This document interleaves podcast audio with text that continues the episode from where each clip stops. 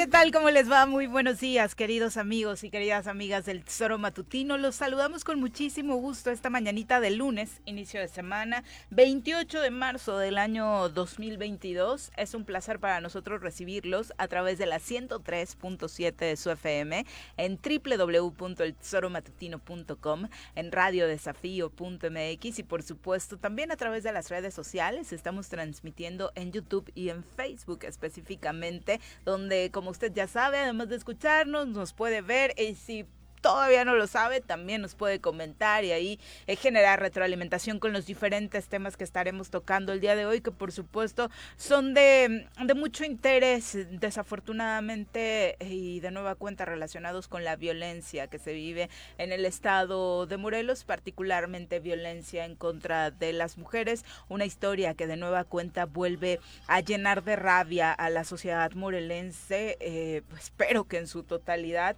y que por supuesto no no hace más que volver a poner los ojos sobre la susodicha alerta de violencia de género que por un lado dicen quieren desaparecer completamente, según voces en la mañanera aquí en Cuernavaca, pues el presidente Andrés Manuel López Obrador y su equipo decían que al menos un par de municipios iban a, en, Morelos, ya no iban a tenerla precisamente por sus buenas estadísticas. Lo que es cierto es que lo que vivimos cotidianamente las mujeres en Morelos no tiene nada que ver con una posibilidad siquiera de quitar esta alerta de violencia de género mínimo para hacer el señalamiento, que ya sabemos que en la práctica no ha servido de nada, pero el caso de Evil, Evelyn, esta joven asesinada en Cuautla este fin de semana, vuelve a poner, por supuesto, los ojos en las autoridades encargadas de darnos seguridad, de vigilar que se cumple esta alerta de violencia de género, de vigilar que los presupuestos destinados a este rubro sean realmente utilizados para lo que se debe y que ni una sola mujer más vuelva a ser víctima de la violencia. Y de verdad este caso estruja el corazón y, llena de eso que las víctimas llaman una digna rabia. Ya hay convocatorias, por supuesto, para salir a, marchar el próximo fin de semana ya en Cuautla donde desafortunadamente fue encontrada sin vida esta joven que lo único que hizo fue salir de su casa a buscar trabajo. La última vez que se le vio fue en una cafetería con la supuesta persona que la contrataría eh, para trabajar en un salón de belleza.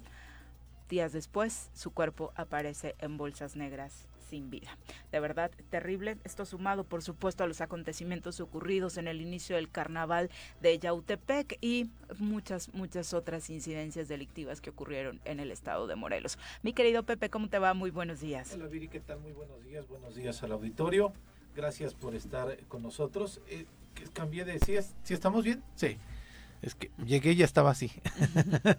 Pero bueno, muy buenos días, buenos días al auditorio Viri, como bien dices, pues una semana, un fin de semana, pues con bastante información en este sentido de la, la violencia.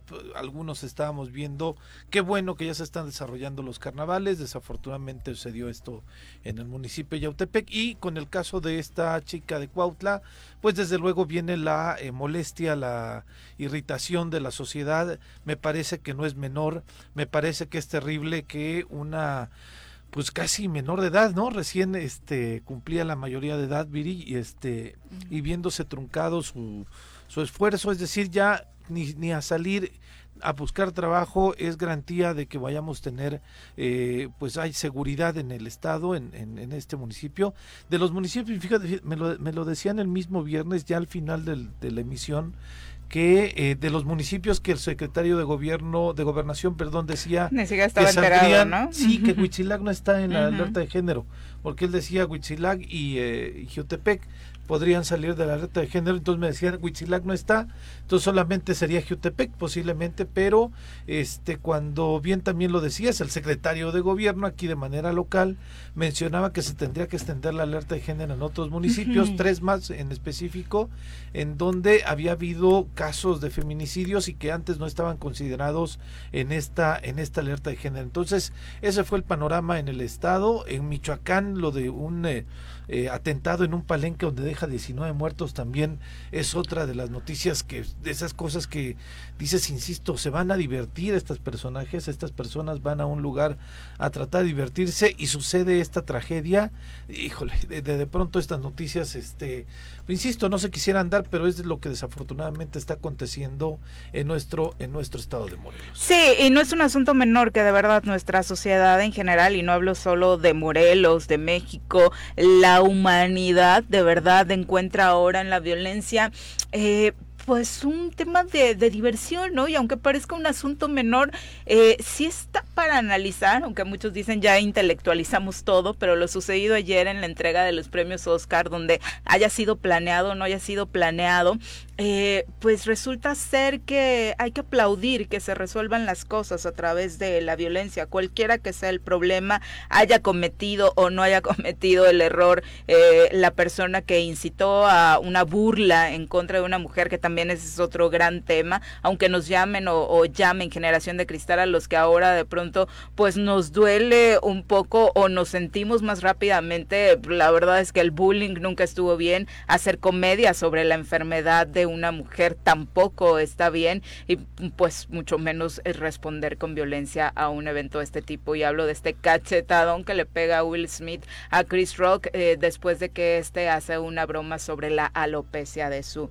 esposa, Sigue el debate, la verdad es que cada vez el porcentaje está más centrado en que pues no, no fue planeado, eh, porque muchos precisamente por el rating que ha perdido esta ceremonia, pues pensaban que pudiera la producción haber dicho, Will, te subes, afortunadamente vas a redondear la noche llevándote el Oscar como mejor actor, pero bueno, de verdad para analizar porque aplaudir que las cosas se resuelvan con, con violencia, ¿no? Y, eso va para los adentros de, cada uno. E iniciamos con la parte que ya no nos tocó comentar del viernes pasado, aquí analizábamos parte de la mañanera con el presidente López Obrador, con este espaldarazo al gobernador Cuauhtémoc Blanco, Posterior a eso, tuvo una reunión. La verdad es que a mí, eh, con todo respeto para el veje, de, muy mal gusto convocar solo a una parte de los diputados locales, solo a los de su partido, cuando por supuesto era una visita, según se dijo, para trabajar exactamente en beneficio de Morelos. Y creo que si queremos trabajar en beneficio de Morelos, pues debemos estar todos incluidos. Sí, hay una fotografía en donde está pues la mayor parte del gabinete del gobernador del estado acompañado con el titular del Tribunal Superior de Justicia y pues eh, no está el titular del otro poder, ¿no? Es decir, eh, sí, exactamente del del Congreso, este el diputado Francisco Sánchez.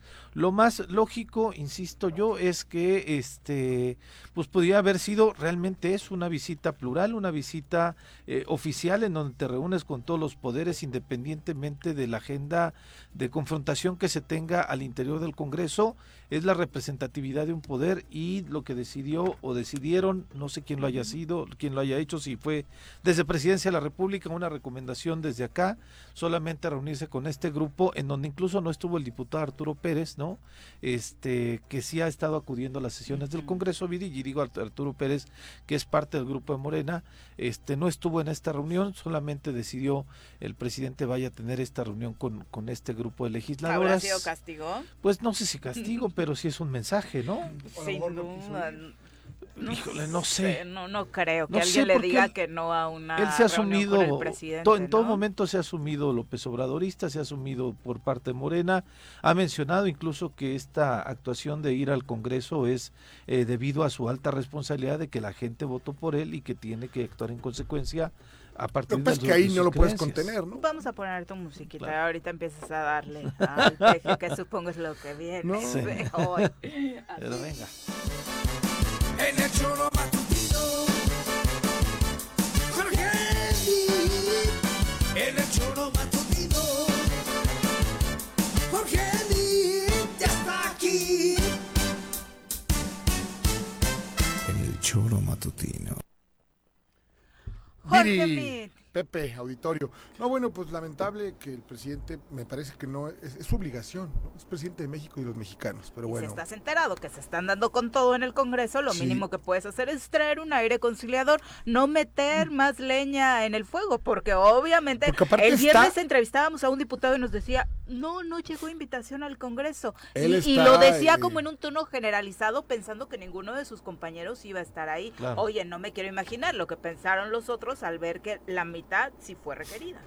Pues menos de la mitad. Bueno, menos de la mitad. O sea, justamente ese es el problema, ¿no? O sea, ese presidente de las mayorías, por lo menos en cuanto a representatividad en los poderes, en el legislativo no la tiene. Me parece que la primer señal era poder este, sentar a todos a la mesa, ¿no? Sí, Quien digo, debe de hacer esa chamba es el presidente. Más que bien, o sea, si él, él puede ser libre de hacer lo que quiera y, y invitar a quien quiera, pero si vienes a un acto protocolario donde de manera oficial como presidente, pues sí tendrías que Claro. llevar a todos a la mesa. Sobre ¿no? todo porque su gobierno precisamente Así promueve es. esos valores, ¿no? Bueno, no pues me lo- quiero los imaginar que en promueve algún eso de promover. Me parece que el Mm. presidente se, se ha quedado corto en, en- y más largo en el discurso y corto en las acciones, ¿no? Estuvo sí con diputados locales, esta parte eh, que representa a su partido, por supuesto, a los del PES, obviamente, esto eh, que se ha conocido como la oposición, y obviamente también estuvo con los diputados federales eh, de- por Morelos, que ahí sí todos son eh, Sí, todos básicamente son de de su Morelos. representación, ¿no? De su partido. Lo que sí es que tuvo gira intensa, algunos todavía nos hacían dudar, nosotros teníamos la información que iba a ir al puente este sin fin, que ha sido una obra transeccional porque no han querido algunos presidentes terminarla, ¿no? Este, no entendí y la, otra ida a que, ese puente ahí. pues va, a- sacó- va a concluir, va a terminarlo, va a conectarlo con el aeropuerto. Es que no ¿cómo hay a le dónde entiendes? salir. Qué bueno, no, es que no, es que digo, te juro, Este, otra digo, no la vez. vi- No, pues es que no, otra vez bueno. no, es la primera vez que va a él. No, no, no, me refiero otra vez que viene un presidente a X, ¿eh? no, Ah. no, no, no criticándolo a él. Mm. Y ojalá de veras termine, ¿no? No, Me si- parece que ese es realmente el detonante Sí, que va a tener Morelos, ¿no? El. Y pensando en, en Las la. IFA, que hoy sigue sin operar, que nada más inauguró por hacer una fiesta, este aeropuerto sí da garantías, ¿no? Sí, pues ya está, ya está ahí. ¿Y De conectividad qué con ese puente, bueno, olvídalo. No, hombre, y visitó también la obra de la Tepos. Pera Cuautla, que también es otra de las obras que no se ha podido concluir por diferentes sexenios, ya sea algunos porque sí le metió un interés político para poder operar que se avanzara, ya sea otros por los amparos que se promovían por parte de...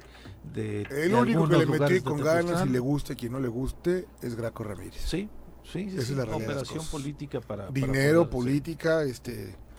sí, para Ahí está el trazo ya prácticamente, nada más están por terminar.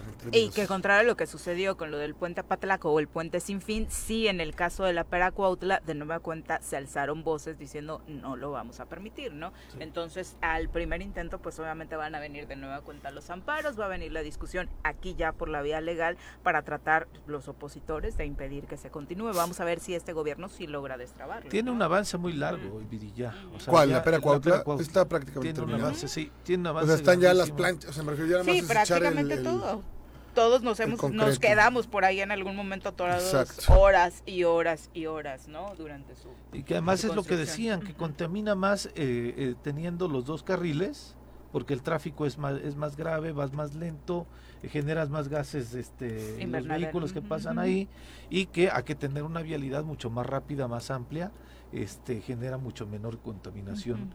Y pues obviamente nos genera mayor conectividad con la Ciudad de México, Coatepoztlán y desde luego esta parte de Cuautla, Huastepec y demás que Y son la seguridad, grupos- Pepe, esa también. carretera es Sí, un terrible. suicidio. Sí, claro. Bueno. Bueno, ahí secuestraron al ex rector. Claro, No, y pues, los o sea, accidentes. sí, claro, ¿no? también, Sí, sí, desde sí, luego, sí. ¿no? Y obviamente lo que parecería un asunto menor, pero por supuesto es importante en, en términos económicos para las empresas eh, transportadoras, es las horas que te quedabas ahí prácticamente esperando que avanzara un tráiler, Sí, ¿no? desde O sea, luego, horas sí. y horas. Sí, no mira, mejor durante la ahí con ellos, échame ray, ¿no? Claro. Y vámonos. Y la otra es que también, eh, pues, me- mencionó la diputada Paula Cruz que también venían inversiones importantes para Cuautla, no lo detalló en su boletín, lo que, lo que sí también estuvo fue el secretario, el de Sedatu, el titular de Sedatu, visitó de nueva cuenta este museo Las obras que, ellos dice- tienen a sí, su cargo, ¿no? la de. Palmira en específico que Ujú. este parece que está con un Muy avance decía que a finales a principios mediados finales de abril era cuando lo iba a concluir y dos obras en Cojutla en una parte de Tlatenchi, en una comunidad que el propio Juan Ángel Flores, eh, presidente municipal de Jujutla, mencionaba, es una de las comunidades más abandonadas este, por todos los gobiernos y que pues parece ser que estas dos obras que se estarán inaugurando también en este municipio ya van muy avanzadas, muy bonitas por cierto, pero que este pues estaban tan, también pues detonarán ahí en la comunidad una dinámica distinta, ¿no? Eso fue como lo que lo que ocurrió en la en la visita de este de este viernes. El recorrido con su equipo, sí, y redondeando porque eran actividades que se estaban llevando a la par, también finalizaron los diálogos para la activación de una Sí. nueva ley de protección a periodistas y activistas eh, en materia de seguridad particularmente. Hubo de todo, como le contábamos el primer día, el segundo eh, hubo una nueva denuncia eh, a través de los periodistas contra quien es encargada del mecanismo de protección a los mismos aquí en el estado de Morelos. De hecho, se pidió su remoción por por no atender en tiempo y forma las quejas, las denuncias de los periodistas y por supuesto también hubo otros periodistas que pues viendo que esta situación no va a avanzar en Morelos de acuerdo a la poca disposición que muestran las autoridades, pues deciden mejor renunciar al mecanismo. La pregunta sería, y habría que haber alguna encuestita con el público.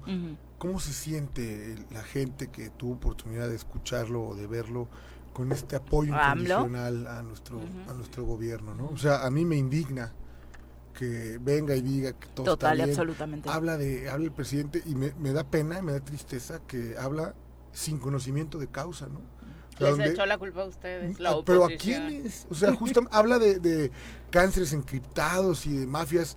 Oye, Morelos es el estado con más pluralidad en el país. Es el único estado del país donde lo han gobernado todos los partidos políticos. ¿eh? Aquí sí. O sea, entonces, ¿a quién le echamos la culpa y de qué, no? Eh, eh, entonces pareciera que el discurso del presidente es ese, nomás dejarla pasar y, aquí que nos cargue la fregada, ¿no? Sí, yo, yo creo que podría haber venido sin respaldar, que- Claro. así sin decir lo que mencionó, ¿no? Es, es un exceso. es un Porque aparte, exceso, ¿no? ¿cuántos temas acabamos de enumerar en, Sí, un- claro. en unos minutos acerca del trabajo y de lo que realmente le interesa a los morelenses, más allá si le sigue cayendo bien o no Cuauhtémoc Bueno, se Blanco, lo ¿no? lleve a su casa, Ujú. eso no es problema. Que viva con él, que le ponga departamento y que le haga un porque es un corrido, hecho que o no sea, iba a venir a, también a decirle ya gobernador, No, no, iba a ser bien, regaño, no, ¿no? no, no, no, no. O sea, no lo ha hecho en ningún Pero otro qué estado culpa de la tenemos, República, qué culpa ni nada. tenemos para que le dé esa, esa tranquilidad, ¿no? O sea, no sé. Y nos vea la cara de No, porque el espaldarazo ¿no? obviamente le sirve, ¿no? la información que circuló el viernes tras la visita de López Obrador en Morelos no fue otra más Sí, que no eh, solo. apoya a, a Cuau, lo ama. Que de nada sirve, ¿eh? O sea, al final del día ahí vienen los votos, en unos, en unos meses, en unos años.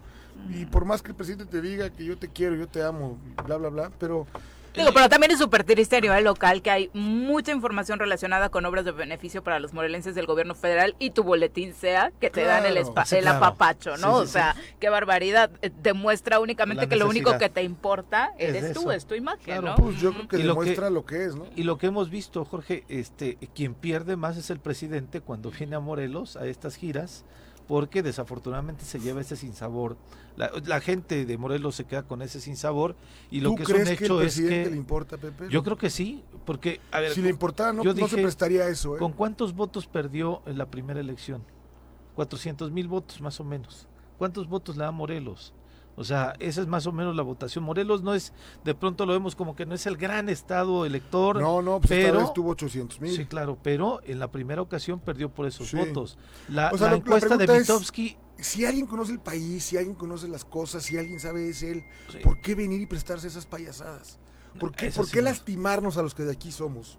Más allá del respeto que le puedes tener al presidente, más allá de que te caiga bien o no, más allá de que coincidas con él o no, ¿por qué venir a burlarnos nosotros de esa manera? Es la parte que yo no entiendo. Sí, a mí se me parece ahí. se Es una burla, es una falta burla, de a ver, respeto a los morelenses, Total y ¿no? absoluta, ¿no? Pero te digo, hay consecuencias. Ya perdió seis puntos Andrés Manuel aquí en el estado de Morelos. Y por eso creo yo que el presidente es el que pierde más cada vez que viene acá a dar espaldarazos que no son necesarios, ¿no? Pues sí. Porque más, ¿qué pensamos? ¿Que Cuauhtémoc iba a salir del gobierno después de esta fotografía? Algunos pensaban que sí. nunca. Pero lo llevaban esperando desde el no. día uno de Claro, la ¿no? toma de protesta, Entonces, ¿no? Ya vimos este, que no. me parece que son innecesarias las este las muestras de, de, de este tipo de espaldarazos del, del presidente de la república tendría que venir a hacer una gira como en cualquier otro este estado de la república ni siquiera cuando fue a Jalisco cuando tenían este enfrentamiento fuerte con el gobernador de allá que te acuerdas Viri que se realizaron manifestaciones y demás Y la propia que- mañanera fue muy tensa, Claro. ¿no? Entre las preguntas de Pero- los eh, que- periodistas. y que el propio gobernador decía que desde la Ciudad de México le estaban armando un movimiento para dañar a su gobierno y demás. Bueno, ni siquiera allí hubo, sí, había un ambiente tenso, pero no hubo un, un tema de descalificación ni nada. Entonces, yo no me esperaba acá que pues también el presidente mostrara su... Yo no sé cuál sea su el formato, yo no pero- sé cómo funcione, pero lo que aquí ocurrió, y qué me refiero, donde solo invito a mis cuates, solo a mis diputados, solo a quien me conviene, solo con quien me siento Eso cómodo. es muy Yo lamentable. no sé si la, la agenda la propone el Estado, pero bueno, el Estado no es superior al, al país, No, claro, O sea, eso es lo que es delicado y Obvio grave, la ¿no? propone el gobierno federal, ¿no? Yo espero, bueno, pues que el- más lamentable aún. Es que este o sea, gobierno tiene unas formas distintas, Viri. O sea, Hoy, sí, ya tendría que el presidente ahorita en la mañanera con un protocolo como presidente del país, por ejemplo, darle la felicitación a Derbez, ¿no? Vamos a ver qué Ah, ocurre. sí, sí, pues, Después de que dijo que era... normal, no, bueno, Sí, pues sí, es un claro. orgullo para todos todos los mexicanos. claro, que estuvo ahí en Entonces, la a- ca- Actúan de manera muy, muy, muy Pero, rarita. pero fíjate, es que actú- se actúa raro, incluso desde el tema de la seguridad. La excusa puede ser que no ganó el Oscar directamente él. sí, No, hay, no hay un Oscar en su mano hoy. Este, el tema es que te digo yo, el, el- el protocolo y las formas de este de este gobierno son distintos a los otros. Yo protocolo recuerdo, es protocolo, ¿no? sí, yo, pero yo recuerdo que incluso cuando ve- venía la gira del presidente de la República era, a ver, va a venir a tales puntos, hay que tener un protocolo de seguridad y demás. Aquí no lo hay. Estuvo y no no se le avisaba a las no se le avisó a las autoridades locales. Nosotros por una situación, sí, nos enteramos que sí venía al puente Stinfin. Pe- Pero ahí, por ejemplo, al- sabían eh, autoridades locales, Sí. ¿no? O sea, sí Pero ahí los invitaron de último ¿no? momento, Viri, porque la agenda pública cuando la mandan desde presidencia es la mañanera nada más. Bueno, a mí una autoridad municipal sí me comentó desde la semana pasada Ah, bueno, de este ¿no? tema. Pero Sí, decían posiblemente viene, posiblemente no, pero el, el comunicado oficial, bueno, la convocatoria oficial de presidencia, la agenda del, del presidente era la mañanera. Lo demás no existía, ¿no? Y entonces estábamos en la duda si estaba bien la información que subimos, no estaba bien la información que subimos. Entonces, desde ahí tiene unos protocolos completamente distintos el presidente. A partir de esta agenda, incluso la vez anterior también solamente se reunió con su grupo parlamentario. Cuando vino a Jojutla, si no mal recuerdo, ¿no? Y este tuvo solamente la agenda de la mañanera de manera pública, después no se supo nada, al día siguiente otra mañanera y después apareció también en la Pera Cuautla de manera sorpresiva, que casi nadie se enteró. Entonces digo, desde ahí este este los protocolos de este gobierno son completamente disti- distintos a los otros, ¿no? Pero tampoco fue como solo de trabajo, ¿no? Ahí tenemos a varios colados con foto con Andrés Manuel. Sí, este, que bueno. Ajá. Cómo se O criticaba así Galloso, co- ¿no? Así como que diga, solamente fue para los diputados o para quienes tenían algo que platicar en términos laborales eh, con López Obrador. ¿no? pues, Tuvo que ir Ulises a re- ahí a contarle cómo va el tema de la revocación de mandato y su asociación. Te digo, es una tristeza lo que pasó. Pero bueno, ahí están, ahí vienen las elecciones, ojalá y tengamos memoria. Ya son las 7 con 24 de la mañana, nos vamos a nuestra primera pausa, regresamos con más. Son las 7 con 29 de la mañana, muchas gracias por continuar con nosotros. Le comentábamos, este sábado fue localizado en Cuautla el cadáver de Evelyn Afiune Ramírez. El cadáver fue encontrado envuelto en bolsas negras y dentro de una pantla ubicado en la colonia Eusebio Jauregui, en Cuautla. Fueron empleados de un vivero quienes cerca de las 2 de la tarde llamaron a las autoridades porque habían descubierto una bolsa extraña a un costado del terreno en el que trabajaban. Al lugar acudieron elementos policíacos que confirmaron que se trataba del cuerpo sin vida de una joven de aproximadamente 22 años, que había sido reportada desaparecida un día antes. Se estableció que las características correspondían al reporte de Evelyn, cuya ficha de búsqueda seguía vigente. El sitio fue resguardado en espera del arribo del personal de la Fiscalía Regional Oriente, que se encargó del levantamiento del cadáver. Eh, en días pasados se había pedido apoyo para localizarla ya que se ignoraba de su paradero. Le decíamos al inicio del programa, lo último que se supo de ella era que había acudido a una entrevista de trabajo en una cafetería ubicada en el centro de Cuautla. En redes sociales incluso se filtraron unas imágenes que la familia y la autoridad ya pidió que fueran bajadas en su totalidad para evitar entorpecer la investigación, donde eh, en estas imágenes se observa que el 25 de marzo a la una de la tarde Evelyn sostenía esta entrevista de trabajo acompañada de un hombre. Hasta el momento las autoridades no han informado eh, quién podría ser el responsable del feminicidio y como le contábamos también en redes sociales, algunos colectivos feministas ya se han hecho presentes exigiendo justicia para este caso, convocando a una manifestación para el próximo eh, primero de abril. Incluso el propio obispo de Cuernavaca, Ramón Castro Castro, ayer a través de las redes sociales manifestaba su indignación por este asesinato, señalando que, eh, pues obviamente ofrecía oración y solidaridad a la familia de esta joven. Qué lamentable.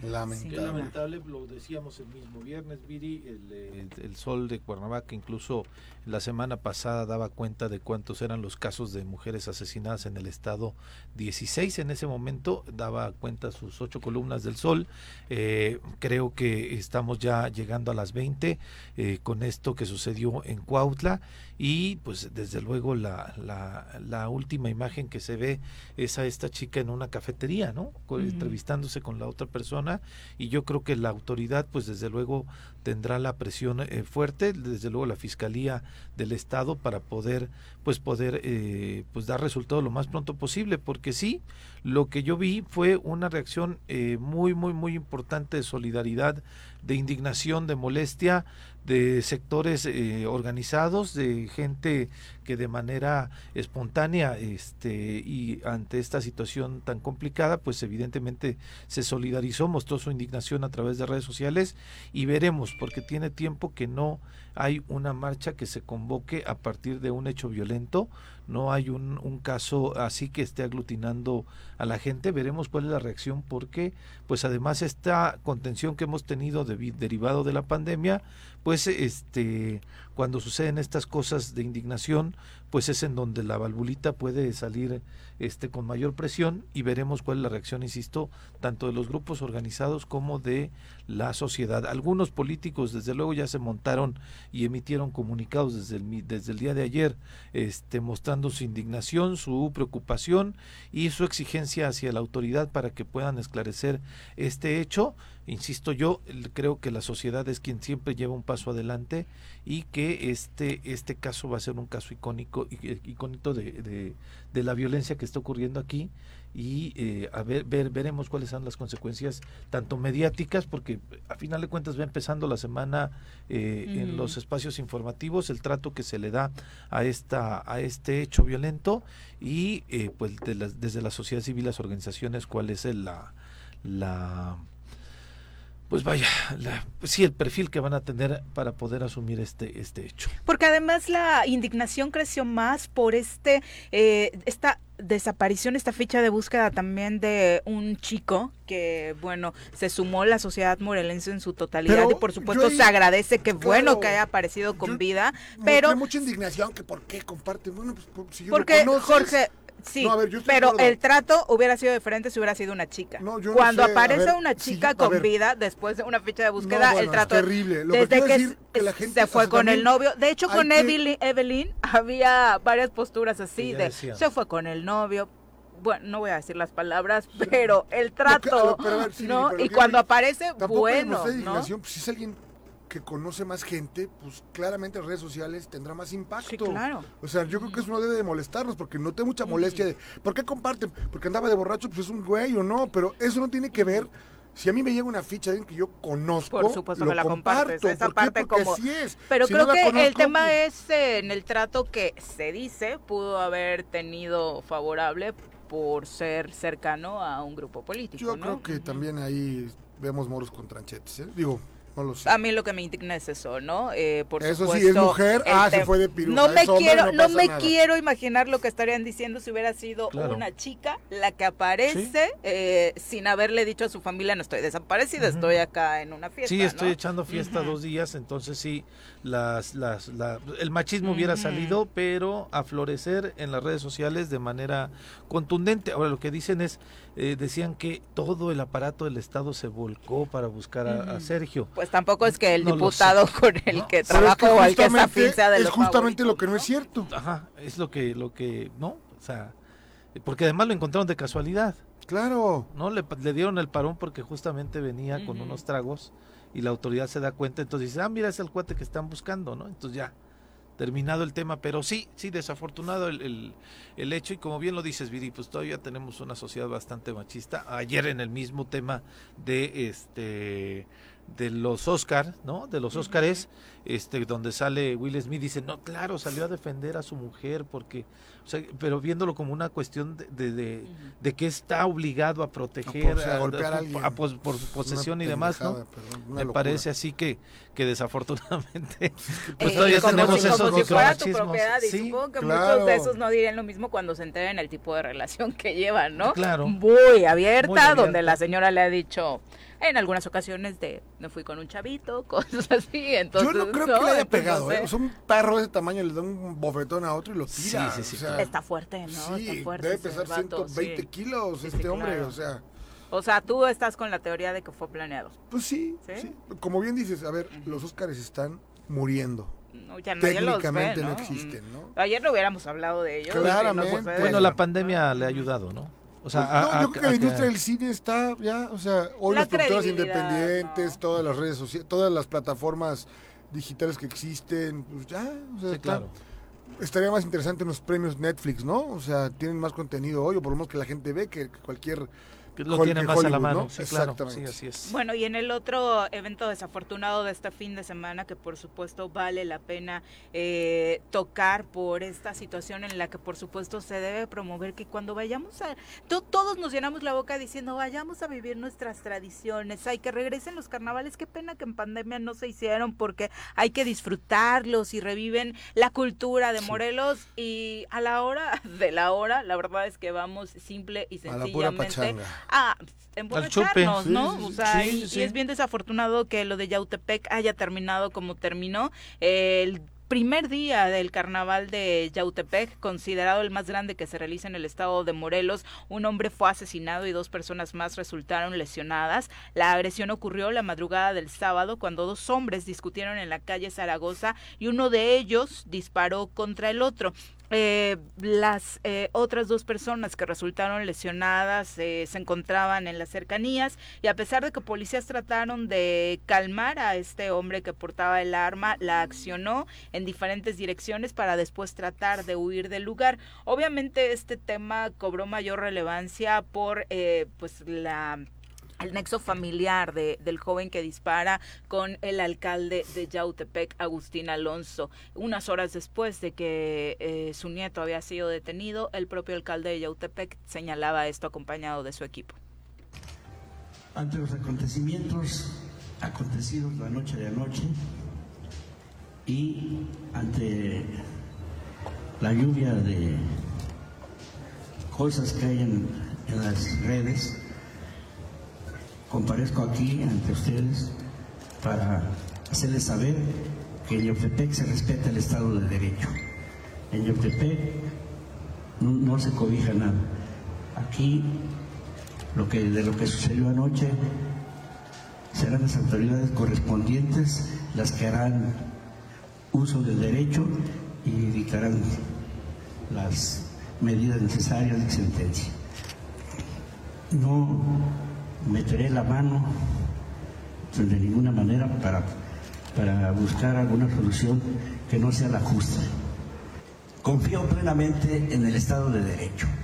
Y aquí Bueno, ahí está, eh, en esta misma rueda de prensa, eh, el equipo entero del Ayuntamiento de Yautepec señalaba justamente eso, ¿no? Que iba, iban a velar porque se hiciera justicia y que no hubiera impunidad, se tratara de quien se tratara, que creo es lo mínimo que espera la ciudadanía. Y creo que es como van las cosas. Billy, ¿no? Porque al final de cuentas quien lo detiene es la misma policía municipal, ¿no? A este... Sí, bueno, tratarán este de chico, politizarlo, ¿no? Ya Que- que- está acabada la política en Sí, ese caso. Sí, sí, sí. No, está actuando ahí, el chavo está eh, puesto a disposición, parece que han estado eh, tratando de buscar si había algunas cámaras en el lugar para saber qué es lo que pasó, pero sí, desde luego es lamentable y desde luego pues el- la jiribilla política en el sentido de que es familiar de el alcalde del, El diputado. del ¿no? diputado, ¿no? diputado, sí. este pues que quizá algunos querrán todavía seguir eh, en ese tema pero este pues vaya o sea cualquier hecho del delictivo yo insisto dábamos con buena noticia el hecho de que nos se reactivaran los carnavales para la cuestión de la actividad económica el mismo presidente municipal le preguntaban que si iban a cancelar el carnaval decía él que no que iba a continuar porque pues había familias que realizaron una inversión fuerte para poder colocar sus puestos para poder ver en este escenario una opción para poder recuperarse económicamente y eh, pues bueno ha seguido el carnaval y afortunadamente no hemos sabido de otro incidente así.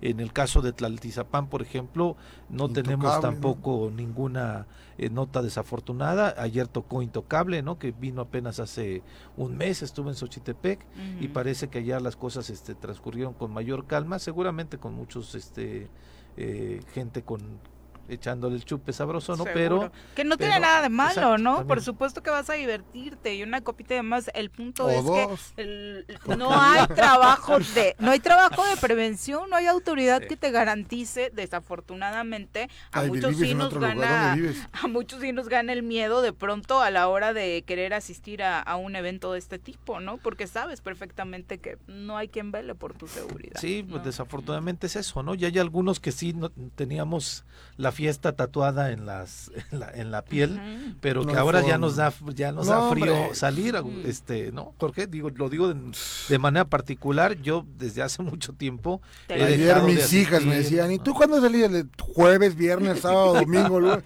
¿Y me vas a dejar? Pues claramente no. ¿Por qué? Le dije, porque no había dónde ir ya. Sí, Cálmate. ese, ese O es el sea, tema, ¿no? Ese es el tema, caray. Sin duda. Chacho Bantar, un abrazo, muchas gracias por acompañarnos. Gerardo Becerra dice, eh, Morelos está envuelto en sangre, no hay prevención del delito y ese es el principal problema. Es que de verdad, y, la, en, en serio, eh, fue indignante también ver todo el manejo de la información en torno al caso de Yautepec. Me parece que el alcalde hace bien, sale, dice Bien. que no va a haber impunidad, punto. Ojalá se cumpla, hay que estar, sí, vigilantes a que esto suceda, Ya no depende de él, ¿eh? pero de Sí, ahí... depende de la El, el tipo está detenido. Es que, y- es que y- el tono de muchos era hasta de alegrarse que hubiera sucedido en Yautepec, ¿no claro. les parece? O sea, sí, sí. eh, precisamente bajo Es este tema de político, golpazo político para la familia, Sí, ¿no? no, es Mm. terrible, es terrible que podamos celebrar esas cosas, ¿no?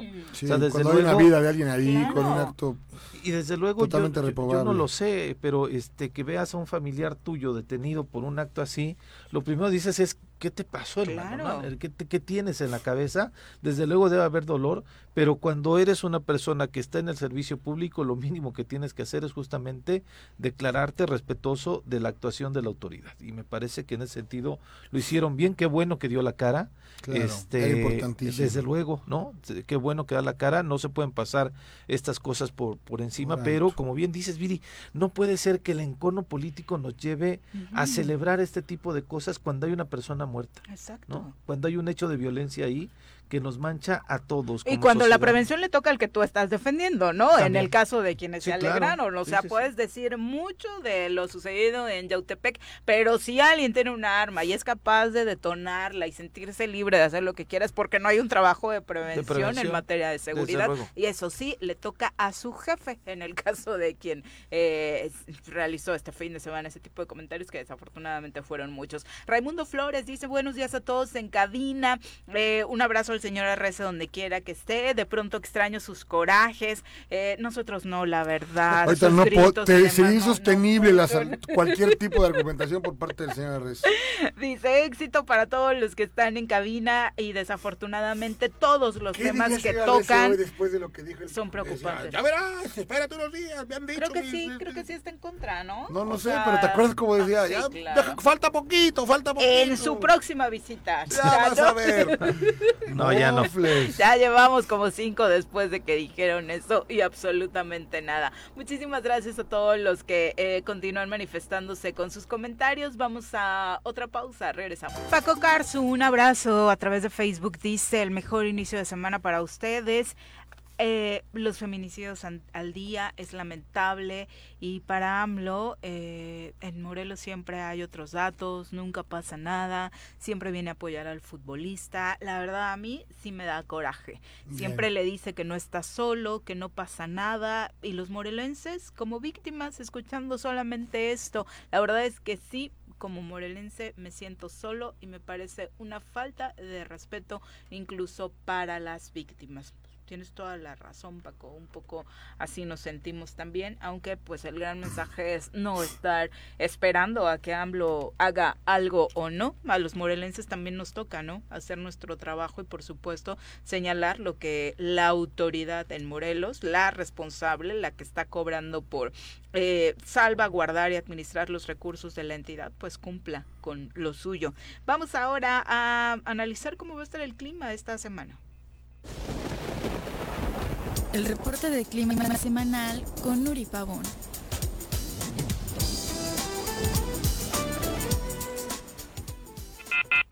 Ay, Uy, nos, nos fue cortó Nuri. En fin. ¿Por qué nos corta? Ya- Ya le caemos mal. Ya. no sé.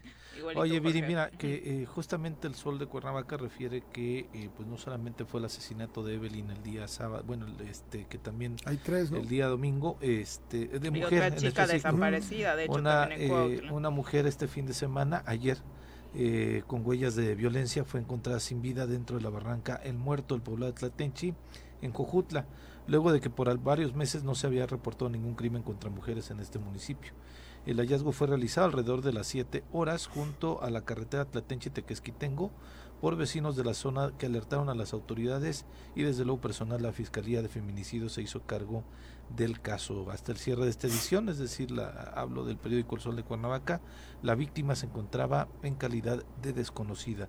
Luego de dos días de reportada de la desaparición de una joven de 22 años de edad, quien de acuerdo con el reporte de búsqueda había acudido a una entrevista de trabajo, bueno, esto eh, hace referencia a lo de Cuautla, pero también en Jojutla el día de ayer otra, otra chica desafortunadamente asesinada. Sí, lo más lamentable es que en el caso de Cuautla, Evelyn ya apareció, pero incluso hay una chica reportada como Todavía. desaparecida, básicamente bajo las mismas circunstancias, salió a buscar trabajo, no se sabe si fue co- con la misma persona, con el mismo contacto, pero también se encuentra desaparecida. Son las 7.53, vamos ahora sí con Nuri Pavón. Nuri, ¿cómo te va? Muy buenos días.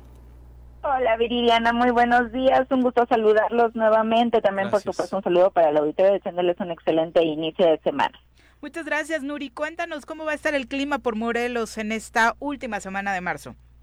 Sí, claro, vamos a, cer- a cerrar marzo con estabilidad atmosférica, toda la semana se prevé eh, tiempo estable, vamos a tener baja probabilidad para la presencia de precipitaciones, lo que es la elevación de las temperaturas máximas ahorita es importante para la zona metropolitana de Cuernavaca, estamos alcanzando entre 33 a 34 grados, hoy la mínima y lo que prevalecerá de la semana va a ser de 15 a 16 grados.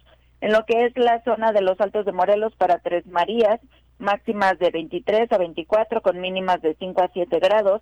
En lo que es la zona del oriente para Cuautla, temperaturas máximas de aproximadamente eh, 33 a 34 grados con una mínima de 16. Y en la zona sur, Jojutla, temperaturas de 39, estamos alcanzando 40 grados en lo que es la zona de Tlaquiltenango. Se prevé también llegamos a aproximadamente hasta 41 grados centígrados en esta zona y estaríamos amaneciendo entre 15 a 17 grados centígrados. Toda la semana baja probabilidad de lluvias y viento máximo se esperaría que esté oscilando entre los 10 a los 15 kilómetros por hora y esto se espera que sea con dirección dominante del sur. Oye, Nuri, cuéntanos un poquito para todos los que siguen preocupados por el tema de los incendios, que por supuesto creo que somos la mayor parte de los morelenses. Eh, vivimos, estamos en una época del año en la que desafortunadamente cualquier acto de irresponsabilidad puede ser factor grave para que un- una chispa termine en lo que vimos en el Teposteco. Así es, ahorita estamos en lo que es eh, la época de la transición, es decir, es baja la, lo que sería la probabilidad de lluvia es muy muy baja, estamos teniendo ya la finalización de lo que es el paso de los sistemas frontales y es en los meses, meses en los que tenemos menor humedad. La humedad es muy muy baja y también tenemos lo que es la elevación de las temperaturas máximas. Estos factores eh, ocasionan a que lleguemos a tener incendios, eh, lo que serían forestales. Estamos hablando si, por ejemplo, podríamos llegar a dejar alguna botella, un pedazo de vidrio. Este tipo de, de factores podrían ayudar también a lo que sería la propagación de lo que son estos incendios. Por eso se le invita mucho a la población a tomar sus precauciones, ya con lo que serían los factores naturales se pudieran estar ocasionando. Ya si, si aumentamos lo que serían los factores eh, antropológicos de que nosotros como humanos dejemos basura, dejemos desechos, eh, también esto ayuda a que se estén ocasionando los incendios forestales. Exacto, entonces de verdad hay que tener mucha precaución para no ser nosotros los responsables de este tipo de eventos después de esta gran lección que nos dejó el caso de Tepoztlán de nueva cuenta este fin de semana. Muchas gracias, Nuri. ¿Dónde encontramos mayor información respecto a estos temas? Sí, claro, por medio de Twitter, arroba con agua OCB, aquí nos pueden seguir y, y tenemos de manera puntual lo que sería el pronóstico del tiempo. Muchas gracias, muy buenos días. Buen día. semana. Igualmente, feliz inicio de semana para ti también. O sea, Y solo calorcito. Solo calorcito, bueno, ya es el Y pan bueno, nuestro de cada sí, día, caray. ¿no? Este, este tema del calor que para muchos es insoportable, pero no deja de ser uno de los atractivos, ¿no? Del estado de. Morelos. El profe Arnaldo Pozas, muchas gracias, eh, un abrazo. Raimundo Flores también dice, tanto mal que ha hecho en Morelos y lo que se está haciendo muy mal acá, ojalá que se terminen las obras que vino a ver AMLO a la entidad pero creo que estamos en uno de los peores gobiernos que nos ha tocado. Eh, Arnaldo Pozas dice, Jorge, yo creo que Juanjo, a pesar de ser AMLover, está a favor de los morelenses y eso pues obviamente cambiaría un poquito su perspectiva respecto a lo que dice el presidente del CUAU, ¿no? Sí, yo sé, que yo sé, insisto que no le gustó mucho. Yo nomás dije que me eso. encantaría verlo aquí, fíjate lo que tragando sus palabras, porque sí. no hay manera de que alguien con dos centímetros de frente o con tantito cariño por Morelos se sienta halagado con lo que Sí, no. Ujú. Héctor Tlatenchi también a través de Facebook dice, buenos días, último lunes de marzo, saludos a todos en cabina, yo los escucho mientras trabajamos desde la Universidad La Salle. Muchas gracias, muchas gracias Héctor, también para ti y a todos los que continúan enviándonos sus comentarios, desafortunadamente sí, todos con el tema de la preocupación sobre lo que sucede en Morelos respecto a la inseguridad. Y le decíamos, eh, terrible lo sucedido también en Michoacán, un ataque armado en un palenque clandestino en Sinapecuaro, Michoacán, dejó al menos 19 personas fallecidas según autoridades estatales. Un grupo armado llegó, disparó contra quienes ahí se encontraban. Eh, fue un ataque directo, por lo que narran los eh, quienes se encontraban en ese lugar, mientras que la Fiscalía Michoacana dio a conocer que en el lugar de los hechos encontró los cuerpos de 16 hombres y 3 mujeres, quienes presentaron lesiones producidas por disparos de arma de fuego. En un comunicado, la institución señaló que el suceso tuvo lugar en la localidad de Las Tinajas, eh, en este municipio. Eh, de acuerdo con los primeros reportes, un grupo armado irrumpió en el sitio en el que tenían lugar peleas de gallos clandestinas y disparó contra los asistentes alrededor de las 10 con 30 de la noche. De acuerdo con testigos, eh, varias personas también resultaron heridas, algunas de ellas de hecho se fueron del lugar cuando justo se estaban dando los disparos, después fue montado un operativo, pero eh, desafortunadamente No aún no hay nadie. detenidos. Son las 8 de la mañanita, vamos al reporte vial, nos acompaña ya a través de la línea telefónica el comandante eh, que obviamente nos tiene Eric todos estos datos, Eric López, a quien saludamos con muchísimo gusto esta mañana. Eric, ¿cómo te va? Muy buenos días. Hola, ¿qué tal? Muy buenos días. Bien pendiente aquí sobre las avenidas principales de Cuernavaca. En este momento tenemos con bastante afluencia vehicular entrando hacia Temisco, hacia Cuernavaca, Avenida Morelos Sur, a la altura de la secundaria 4, ya implementado el operativo vial para darle continuidad a todo lo que va hacia el centro. Sobre Las Palmas únicamente tenemos lo que retiene los semáforos. Avenida Morelos Centro, únicamente el- en Morelos de Gollado tenemos ligero retraso, pero lo demás tenemos sin problemas de circulación. Avenida Zapata, Tlaltenango, lo que viene bajando de Calzada de los Reyes, lo tenemos con ligera carga. Eh, sobre Avenida Zapata Norte lo tenemos sin problemas de circulación. Avenida Universidad con bastante afluencia vehicular, pero sin retraso. Heroico Colegio Militar y Paloma de la Paz con bastante afluencia vehicular de igual manera, pero no tenemos problemas de circulación. Avenida Domingo Díaz y Vicente Guerrero sin problemas de circulación. Avenida Río Mayo únicamente de Diana hacia Río Mayo, lo que va entrando de las plazas comerciales hacia Diana, lo tenemos con ligera carga y ligero retraso en esa parte. Sobre Boulevard Cogunahuac, Tizoc, lo que retienen los semáforos. Pemex con bastante afluencia vehicular, pero sin retraso. Calle Central, empezamos a presentar un poco de retraso en esa parte, en Calle Central, y hasta la eh, Guardia Nacional, donde está la Guardia Nacional, tenemos retraso en esa parte, ya ha implementado el operativo vial, y lo que va hacia el centro de la ciudad, asimismo también, lo de la para Glorieta de la Luna, lo tenemos con bastante afluencia vehicular, implementado el operativo vial, Juan Dubernar y Coronel Ahumada. Sobre el centro de la ciudad, lo tenemos ya con bastante afluencia vehicular, pero sin problemas de circulación y sin retraso únicamente en el mercado López Mateos, en el área de carga y descarga. Tenemos una ligera carga en esa parte, ligero retraso también. Y en Avenida Palmira, únicamente lo que va entrando hacia el Paso Express, también lo tenemos con un poco de retraso. En más ya se normaliza la circulación. Y le recomendamos, por favor, a todos los automovilistas utilizar el cinturón de seguridad y no distraerse con la telefonía celular para no ocasionar un accidente o una infracción de tránsito. Eric, ¿qué es más común ahora? ¿Que las infracciones sean por el celular o porque no llevan el cinturón? Yo creo que son más comunes ya eh, el teléfono. La telefonía se ha vuelto muy, muy común. Hay veces que ni siquiera van hablando por teléfono, van viendo TikTok, van viendo Facebook. Sí, qué horror. Exacto, O eso sea, ya ni causa muchas mensajes, Entonces, pues son, son accidentes que pueden ocasionar y bueno, recordemos que es el utilizar la telefonía celular, no importa si es llamada o está viendo alguna con alguna red social, ¿no? Que los hemos, los Sí, hemos que, que a veces hasta que es peor, ¿no? Incluso la llamada la puedes atender con manos libres o algo así, pero Exacto, ir clavado en un Sí. video o haciendo Sí, la coreografía, ¿no? o, o haciendo ya el TikTok ahí o Exacto. tomándose una selfie y es cuando más puede ocasionar un accidente. No, de verdad terrible. Muchas gracias por la información. Muy buenos días. Claro que sí. Muy buenos días.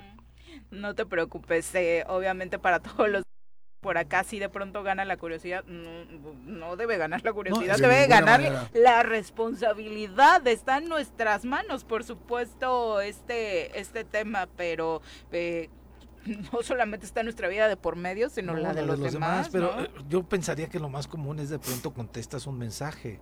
Pero que te pongas a ver TikTok en plena en pleno auto. Así este, están las cosas. No, no, no, pues me parece increíble, ¿no? Completamente Ujú. irresponsable. En fin. Exactamente, bueno, ahí está la, la información para todos aquellos que anden circulando por Cuerna buscando la mejor opción. Son las 8 con 3, vamos a pausa, regresamos con más. Quédate con nosotros, ya volvemos con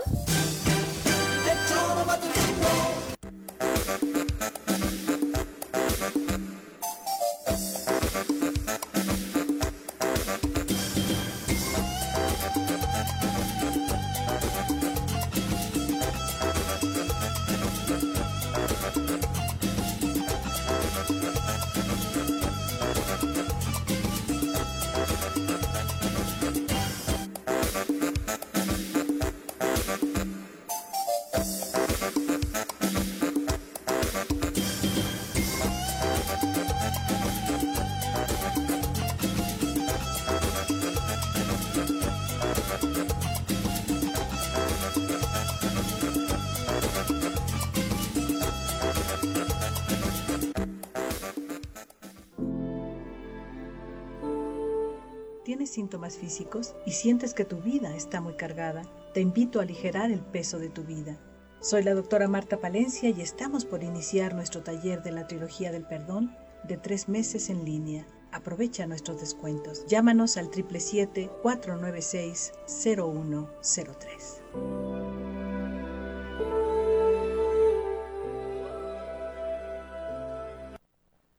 Si sufres de violencia, no estás sola. El municipio de Temisco trabaja por una vida libre de violencia, poniendo a tu alcance la instancia de la mujer de Temisco, ubicada en calle Plan de Iguala, esquina con Magdalena Ocampo sin número, atrás de la lechería de la colonia Rubén Jaramillo, contando con asesoría jurídica, atención psicológica y también cursos y talleres. Para más información, puedes llamar al 777-333-9357. Este anuncio es solo de carácter informativo. En la Clínica Orto Noriega tenemos el mejor tratamiento contra el desgaste de rodilla. Ofrecemos aplicación de viscosuplementación, un gel aplicado en la articulación, el cual evita un mayor desgaste y cirugía, fortaleciendo el cartílago. Este procedimiento se realiza en el consultorio de manera ambulatoria. Para más información, llama al 777-315-0863. Orto Noriega. Si sufres de violencia, no estás sola. El municipio de Temisco trabaja por una vida libre de violencia, poniendo a tu alcance la instancia de la mujer de Temisco, ubicada en calle Plan de Iguala, esquina con Magdalena Ocampo sin número, atrás de la lechería de la colonia Rubén Jaramillo, contando con asesoría jurídica, atención psicológica y también cursos y talleres. Para más información, puedes llamar al 777-333-9357. Este anuncio es solo de carácter informativo. Cafetería, tienda y restaurante Punto Sano. Contamos con comida vegana y vegetariana, porque nos preocupamos por tu salud. Ven y conoce nuestros productos orgánicos y suplementos alimenticios, al interior de Plaza Andrómeda, local 19, en calle Pericón, Lomas de la Selva. Contáctanos al 372-3514 o búscanos en Facebook como Punto Sano Cuernavaca.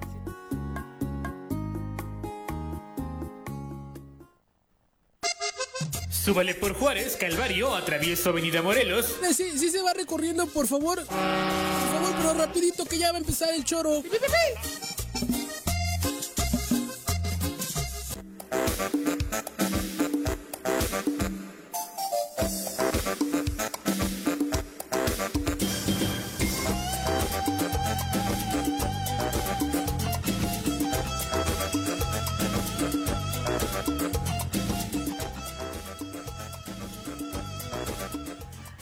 Ocho con siete de la mañana, gracias por continuar con nosotros. Silvia Aguilar, un abrazo, muchas gracias por tu compañía. Miri Lira también dice que tengan el mejor güera. inicio de semana. un gusto sí. escucharlos. Lo que pasa en Morelos es muy lamentable, pero es muy triste ver que el gobernador y el presidente están relajados, relajados, relajados. Saludos a los tres y pasen la genial que vida solo hay una. Sí, Gracias. comparto. O sea, es súper triste ver que no dimensionan la profundidad de los problemas que estamos viviendo en Morelos, ¿no? Eso, por supuesto, es lo más triste. Por otro lado, por supuesto, que pues, la oposición, ¿qué, no? Eh, ¿Hasta cuándo realmente van a empezar a cambiar las cosas en la entidad? Son las ocho con siete de la mañana. A propósito de este y otros temas, nos acompaña a través de la línea telefónica Antonio Sánchez Purón, titular de el Consejo Coordinador Empresarial en Morelos, a quien saludamos con muchísimo gusto esta mañana. Toño, ¿cómo te va? Muy buenos días. Hola, con el gusto de saludarles. Excelente inicio de semana para todas y todos. Muchas Gracias. gracias. Oye, cuéntanos, eh, ¿qué deja esta visita de Andrés Manuel López Obrador a Morelos desde el punto de vista del Consejo Coordinador Empresarial? Pues mira, eh, lo primero que llama mucho la atención es que ojalá podamos terminar las obras que prácticamente en algunos casos llevan entre 12 y 15 años tratándose de concluir, ¿no? Ese sería eh, para mí el, la principal situación a destacar. Eh, de manera tradicional, un presidente venía a un estado para anunciar nuevas inversiones, ya fuera en infraestructura, ya fuera este, de empresas que se fueran a instalar y de manera conjunta con el gobierno pues, se daban esos anuncios buscando obviamente detonar el desarrollo económico o en algunos casos también tenía que ver mucho con la situación ciudadana o humanista, ¿no? Sin embargo, eh, la visita que el presidente viene a hacer el viernes pasado es únicamente para darle conclusión a obras que se han quedado paradas y que pues prácticamente van a servir obviamente para la infraestructura del Estado, pero no se aporta nada nuevo eh, y nada que pueda detonar, en el caso muy particular que nos interesa a nosotros como empresarios, el desarrollo económico, la inversión en el Estado. Oye, y desafortunadamente la verdad es que dentro del punto de vista de las obras a las que se les viene a dar continuidad, las cosas no están muy claras. Comentábamos al inicio lo de la Pera Cuautla, en lo que parece que muchos coincidirían. Eh, de nueva cuenta salen voces a hablar de amparos al respecto. Mira, son amparos, son millones de pesos invertidos. Uno de los grandes ejemplos lo tenemos en el famoso Paso Express, que cuánto dinero se le invirtió y cuántas vidas está costando por la mala inversión. Y así damos tumbos en el estado de Morelos, desgraciadamente es uno de los graves problemas. Pues eh, eh, quizá no lo puedo, no, no se puede atribuir a esta administración, sin embargo, creo que pues eh, dentro de los parámetros, cuando uno recién llega a un, a un puesto, pues tendría que haberse valorado cuáles eran las obras inconclusas, cuáles son las que pueden generar mayor infraestructura para ser atractivas para el inversionista y atraer de la misma manera inversiones. Y bueno, eh, el, el otro ejemplo puede ser la termoeléctrica que pues también prácticamente llevamos 10 años ya construida, ya este, eh, con llave en mano, pero tampoco acabamos de, de concluirla. Entonces, bueno, eh, esa es la visión y ese es el punto de vista que tenemos como sector empresarial en cuanto a la visita y el tema pendiente que definitivamente es algo que pues no podemos hacer un lado, desgraciadamente los propios hechos nos los recalcan de manera constante y continua, es el tema de la seguridad, ¿no?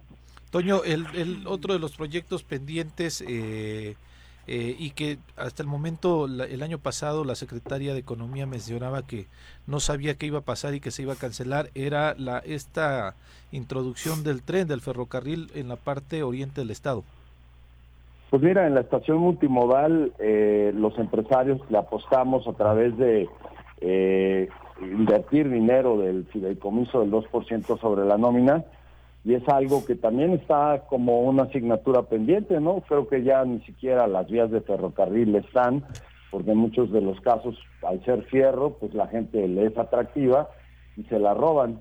Entonces, bueno, así podemos eh, mencionar el gasoducto, que también se mencionó mucho tiempo en la anterior administración, que pudiera volver al estado competitivo, independientemente de la empresa vidriera que está en Cuautla, pues podría ser atractivo, sobre todo por, por la ubicación geográfica.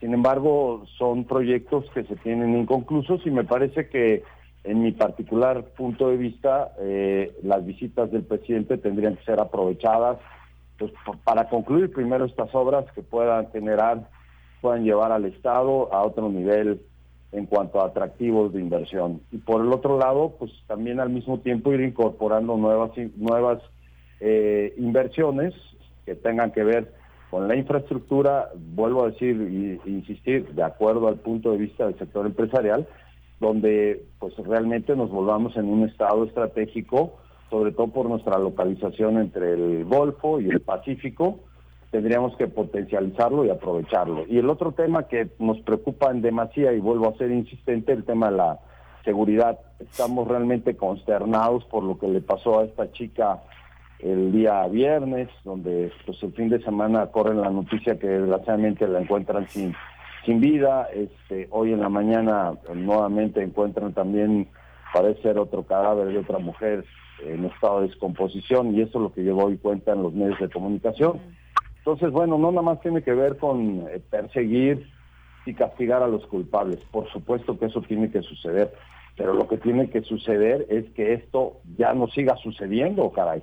O sea, realmente eh, eh, Morelos sigue dando eh, notas en el contexto nacional en ese sentido y realmente para nosotros ya es algo que nos está lesionando económicamente.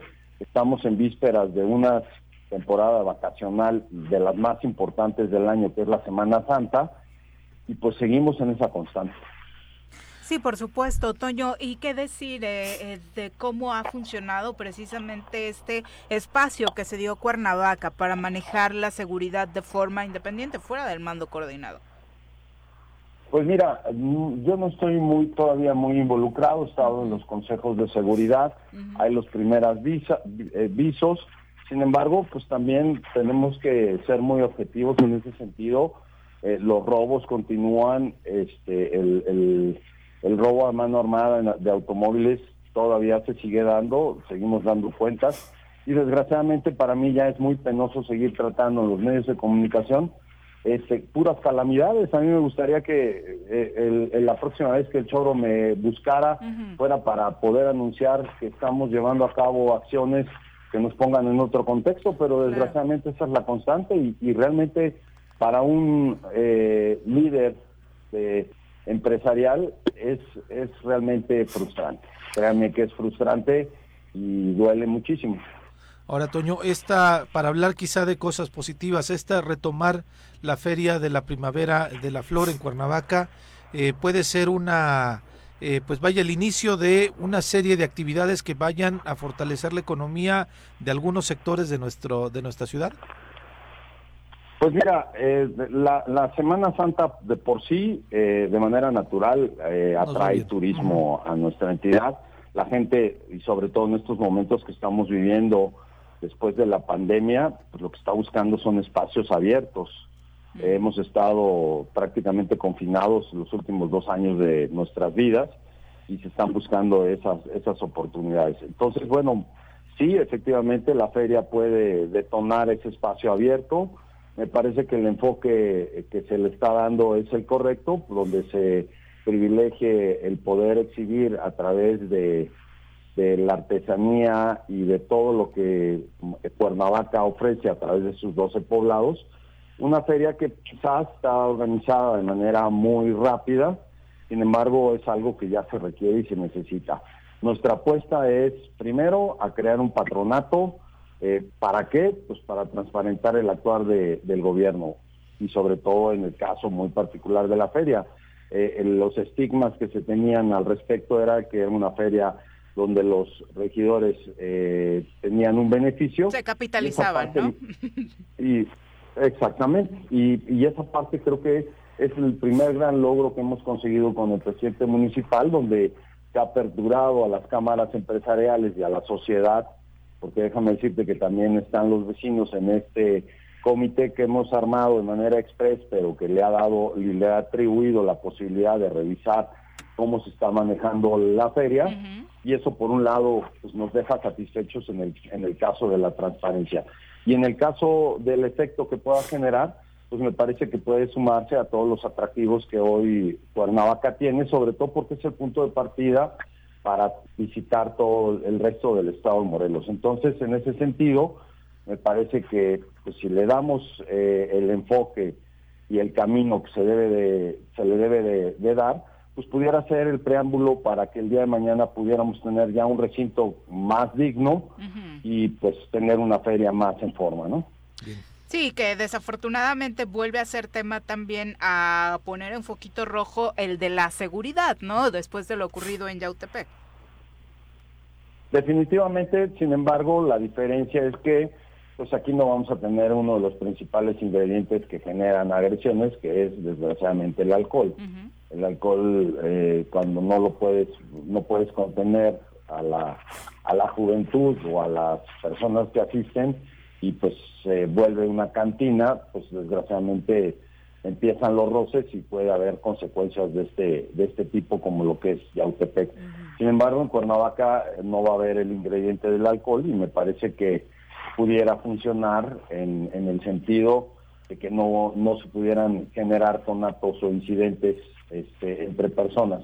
Sin embargo, bueno, el riesgo siempre existe porque pues, va a haber multitudes, está considerando que puede haber un aforo entre 3.000 y 4.000 personas diarias. Entonces, bueno, es algo que sí hay que considerar, sin embargo, estará la, de la responsabilidad del municipio de ese manejo. Eh, pero además, eh, ante la falta de creatividad, justo eso, ¿no? Eh, no, no hay como otra forma en los últimos años de ver negocio en una feria, en un carnaval, que no sea a través del alcohol, desafortunadamente. Pues mira, eh, esa es una, una situación real.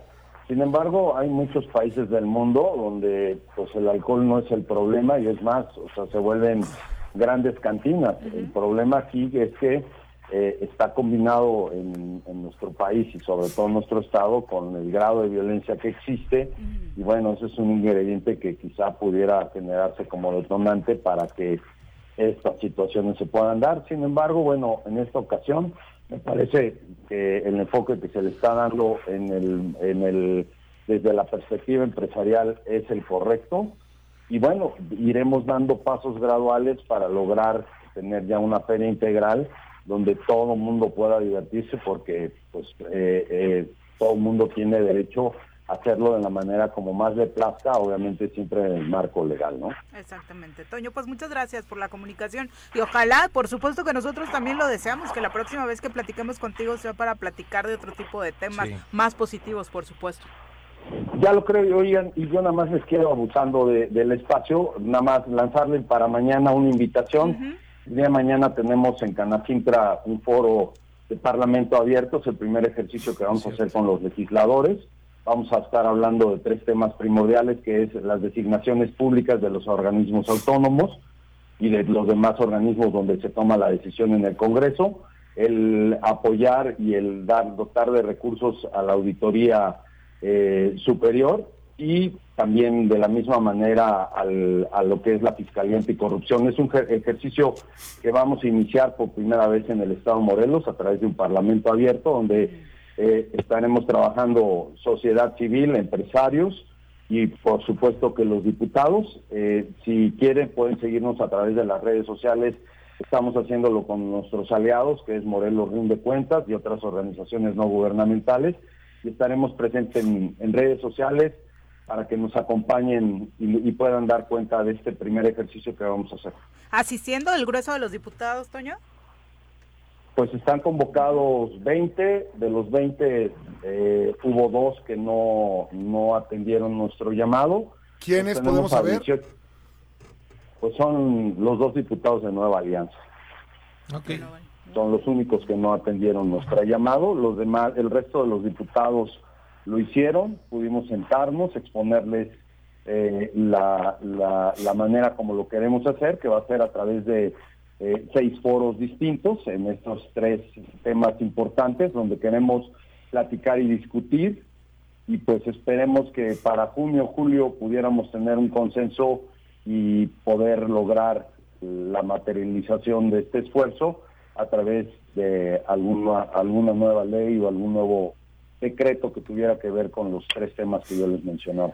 Y ojalá al final terminen por sumarse estos diputados, ¿no? Se Bueno, y a ver, de los 18 que 20, ¿no? dijeron, a ver cuántos realmente van, ¿no? Muchas gracias, Toño. Buenos Mucho días. éxito, Toño.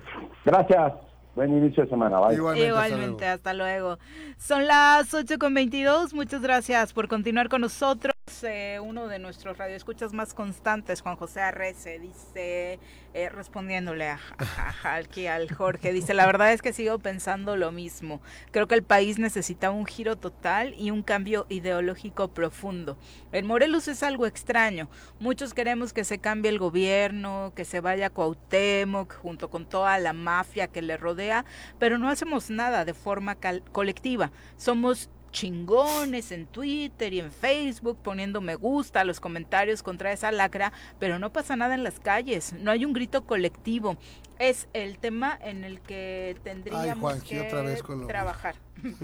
No, pues que sí, yo sí creo que si los morelenses no hacemos nada, pero está la no, no, para este, avanzar rápido. si, si los morelenses no hacemos nada, pues no va a pasar absolutamente nada. Dice finalmente ya, ya avanzó esto. Dice, estamos metidos en una hueva general y eso solo hace que las cosas Pues es que continúen te como pones van. a ver qué vas a hacer, cómo vas a producir, de qué vas a comer, o a quitar una bola de ineptos. Lo, lo, lo complicado es eso, Pepe y Juanji. Lo complicado es que hay un presidente de este país que antes decía que no, que lo defendía. Hoy viene y lo defiende por, por deporte y a mí eso sí me parece muy delicado, pues. Han venido siete veces nada más. Bueno, pues digo, no, no es tan por deporte. Cada, bueno, y, y las siete veces...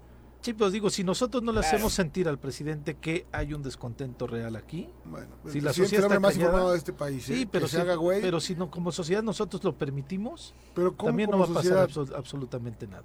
Salir a las calles es un hecho, este, Jorge. ¿Y cómo le? ¿Y y a qué hora? ¿Cómo? ¿Por qué? En el momento que sea, con Bueno, Carrillo no Lea creo. salíamos a las calles. No, bueno, el con país era Tagraco otro. salían a las calles este, ¿Y infinidad qué de pasó? gente. Absolutamente Ah, nada, nada. nada. Claro, entonces Son las también- 8 con 24 de la mañana. Saludamos a través de la línea telefónica al diputado Eliasip Polanco, a quien recibimos con muchísimo gusto en este espacio. ¿Cómo te va, diputado? Buenos días. Hola Viri, ¿cómo están? Muy buenos días. Un saludo a ti, a todo tu extenso auditorio, a Pepe y a Jorge igualmente. Buenos días. Saludos. Muchas gracias, diputado. Obviamente muchos temas que platicar, como siempre. Primero cuéntanos eh, con qué sabor de boca te dejó el viernes pasado ver la visita del presidente Andrés Manuel López Obrador y ver su reunión solamente con un sector del Congreso. Pues mal, mal. Yo creo que este de manera institucional, eh, pues la invitación debe haber sido para todos y si no para todos por cuestión de agenda o de logística, pues al menos para el presidente del Congreso. Pero no extraña, en, en las eh, anteriores visitas tampoco ha, ha invitado a los legisladores, creo que es un tema que no que no este eh, pues no, no, no es muy tomado en cuenta y este y la verdad es que es, es un mal mensaje, ¿no? Sin lugar, sin lugar a dudas, sobre todo en el ánimo de la conciliación de la que tanto se habla, ¿no? Sí, yo yo creo que este lejos de, de abonar a ello, lo que hace es polarizar. Creo que es su fuerte el tema de la polarización, creo que le sabe bien, eh, le, le sabe bien al tema de dividir, este lo ha hecho así desde en toda su carrera política y pues le ha funcionado, entonces este pues es difícil pedirle peras al olmo, ¿no? Definitivamente. Y esto en el Congreso decíamos, podría enviar una señal de nueva cuenta eh, de división, pero tampoco es que necesiten mucha ayuda. Desafortunadamente las cosas eh, no avanzan como se pretendía al inicio de este nuevo periodo.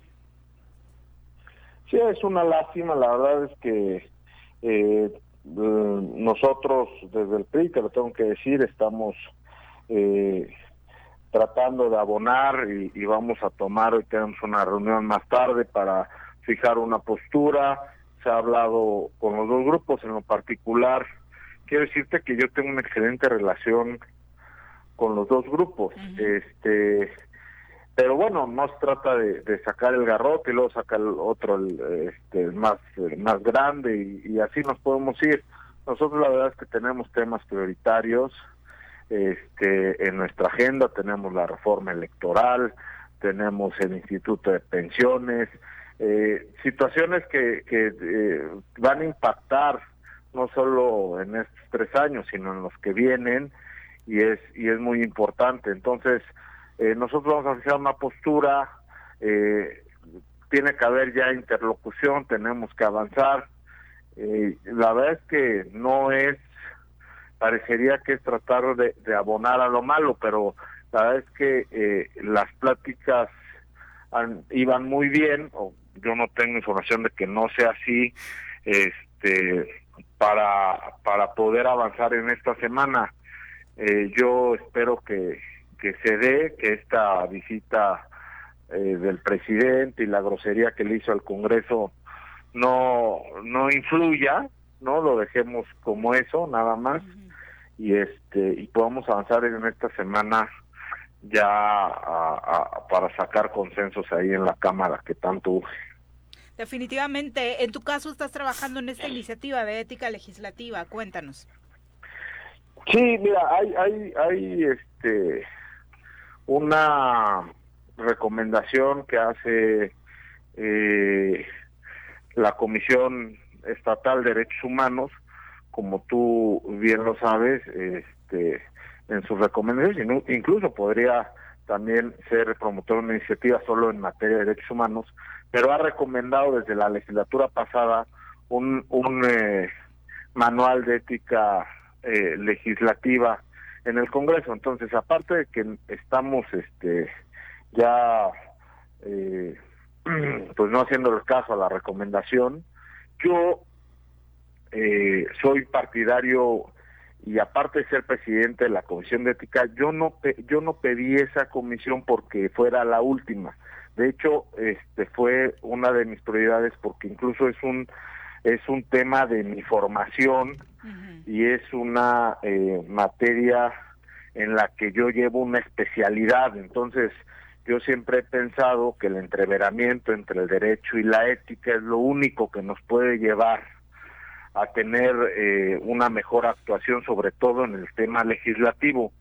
Y, y lo, yo lo empecé a trabajar desde que inició la legislatura. Lo que pasa es que este no es fácil, no es fácil. Eh, y, y, la verdad es que nos hicimos de primero de mucha teoría y luego llevarlo a la práctica, plasmarlo en este código, pues eh, no fue sencillo, pero creo que ha quedado un buen instrumento este se trabajó con mucho tiempo y con mucha sensibilidad y pues hoy le podemos dar no solo cumplimiento a la recomendación sino que podemos dejar ahí en el um, en, en, ya en el Congreso como antecedente este este código que el día de mañana podría incluso ser vinculante no eh, me parece que es eh, avanzar escuchaba yo a un una persona ahí en mi red decía, ¿cómo es posible que los diputados hablen de ética? Bueno, pues es que deberían ser los primeros en hablar de ética,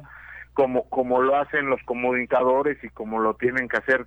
La ética debe estar ligada a todas las profesiones, de lo contrario, pues vamos a, a, estar peor de como estamos, ¿no?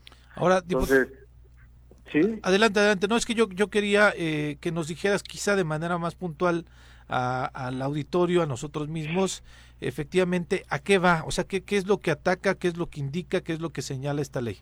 ¿O qué es lo que obliga a los diputados? Bueno, pues obviamente eh, tiene como eh, función primordial, primero, este, eh, el comportamiento, eh, adecuarse a lineamientos incluso de orden eh, de, de horario, de días, puede prevenir lo que hoy está pasando incluso en la en la en la cámara eh, faltas este situaciones que podemos ver eh, y que pudieran estar reglamentadas en el propio reglamento y en la propia ley orgánica pero que solo quedan ahí en en la eh, en el imaginario de los que estamos adentro del poder legislativo, somos parte de.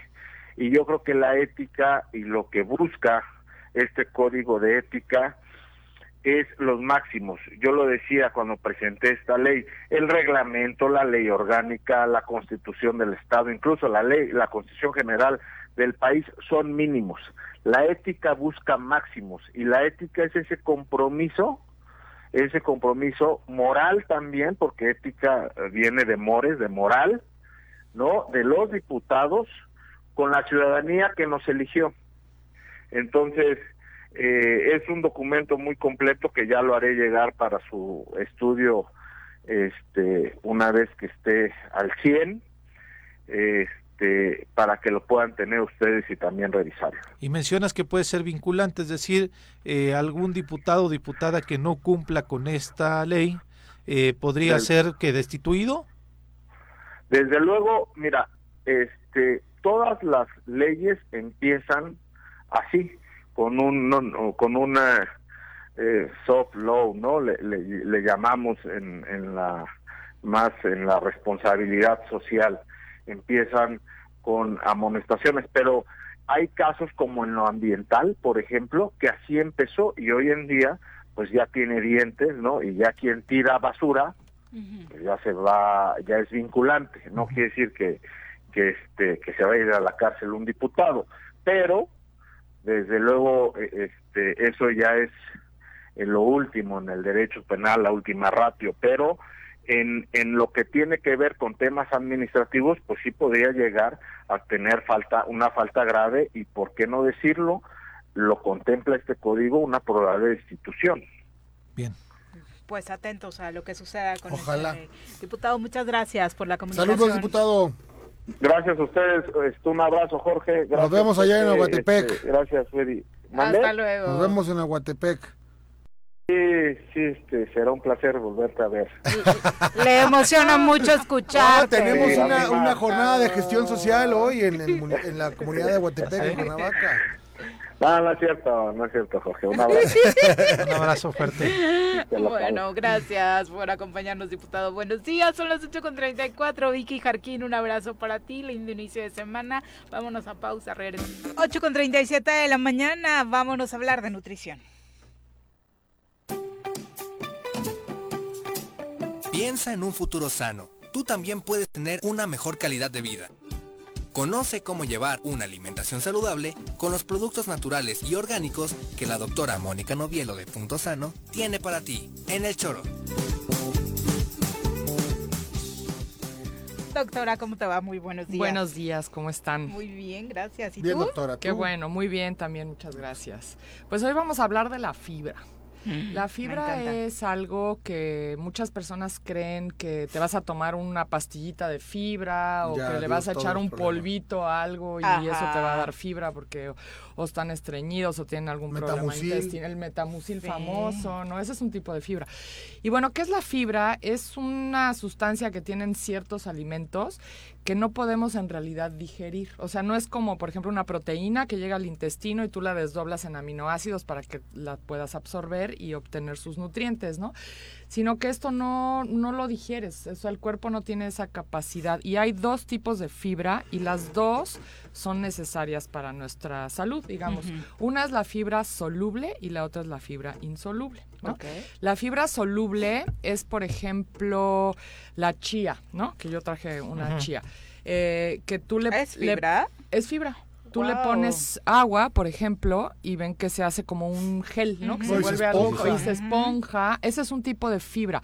Hay, hay sustancias en, por ejemplo, la manzana tiene una sustancia que se llama pectina, que está justo en, como en la, en la pared de la célula de la, de la manzana. Y esa pectina tiene la, la misma propiedad de la chía, o sea que lo que hacen es absorber agua y se vuelven más voluminosas. De hecho, usan mucho la pectina de las frutas para hacer mermeladas y espesarlas, por ejemplo. Pero es un tipo de fibra muy bueno, ¿no? Y el otro tipo de fibra es la insoluble, que por ejemplo lo tiene la cáscara del trigo, la cáscara del arroz. Por ejemplo, el arroz integral tiene muchísima La que nos fibra. hablabas la vez La pasada, que el les hablaba la vez pasada, ¿no? Entonces, esa fibra, ¿qué pasa? Que no la puede digerir el cuerpo, entonces pasa directito al intestino y el intestino la fermenta. Por ejemplo, los frijoles tienen mucho esa fibra y por eso nos dan gases.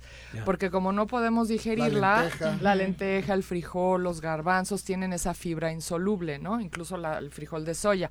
Entonces, ¿qué pasa? Que cuando llega al inte- pasa directito, o sea, no lo descompone el cuerpo en nada, sino que llega al intestino y el intestino lo empieza a fermentar con el afán de sacarlo, pero ayuda también a esta fermentación que necesita el intestino, o sea, son, son sustancias muy benéficas para el cuerpo, ¿no?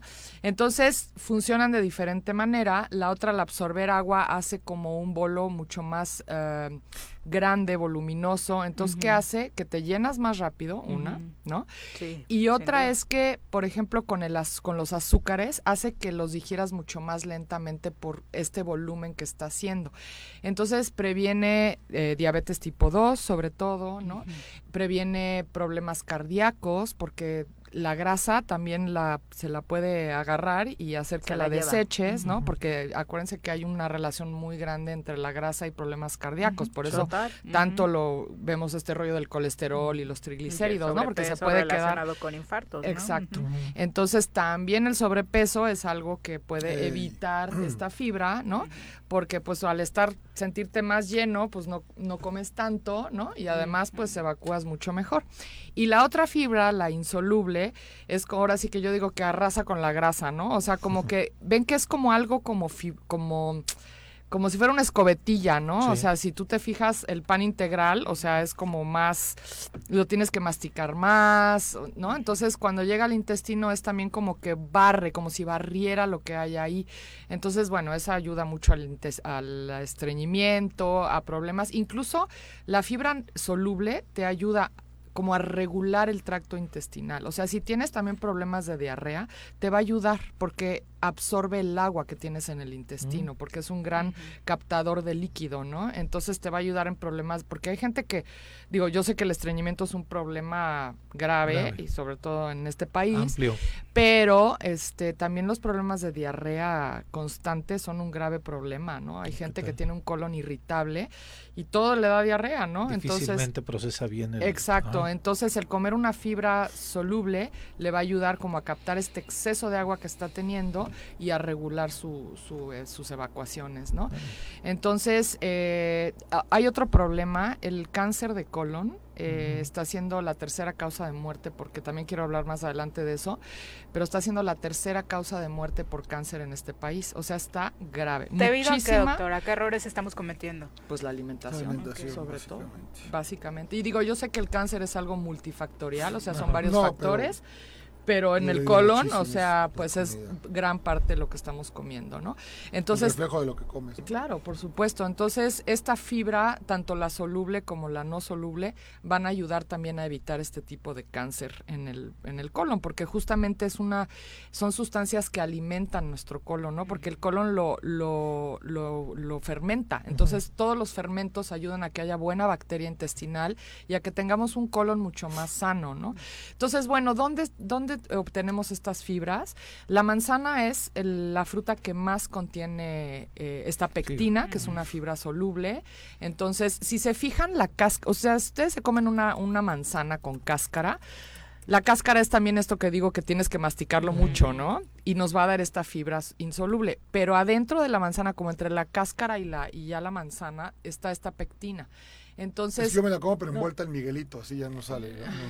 ¿no? no, no, no, no, no, no, no, Le no, Te la tienes que comer solita, no me la eches a perder, por favor. Y con cáscara.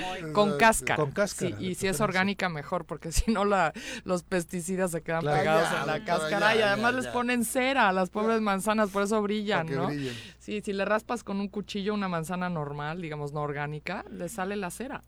¿No? Háganlo, van a ver. Sí, sí, sí, sí. no saben para que- que no brillen. pienses en eso, si no ya no saben Co- cera. cómprense las, las manzanas, o sea, si las compran en el súper, compren las que son chiquitas, que no brillan, que se ven feas. Luego vienen en bolsas. Esa- que vienen en Sí. bolsas. Esas son las Esas mejores. son las que Esas las raspas y no tienen, Sí, este, sí. no tienen cera. Sí, Entonces, enamórate del feo, de no, pues no, no hay manera, ya sé que el amor nace por los ojos, pero en caso de la manzana, compren las más feitas.